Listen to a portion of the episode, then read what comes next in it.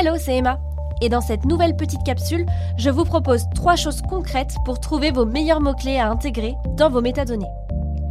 Posez-vous la question de quoi parle votre épisode.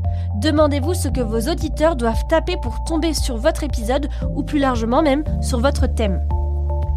Pour vous aider, vous pouvez utiliser des outils de référencement pour le web comme SEMrush par exemple, qui vous donnent des idées de mots-clés ainsi que leur volume de recherche. Allez voir également les descriptions et les titres des épisodes similaires aux vôtres et analysez leurs mots-clés. Une fois que c'est fait, identifiez une dizaine de mots-clés ou d'expressions qui se rapportent à votre émission.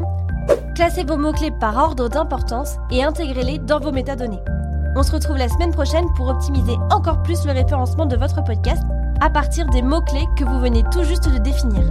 À bientôt!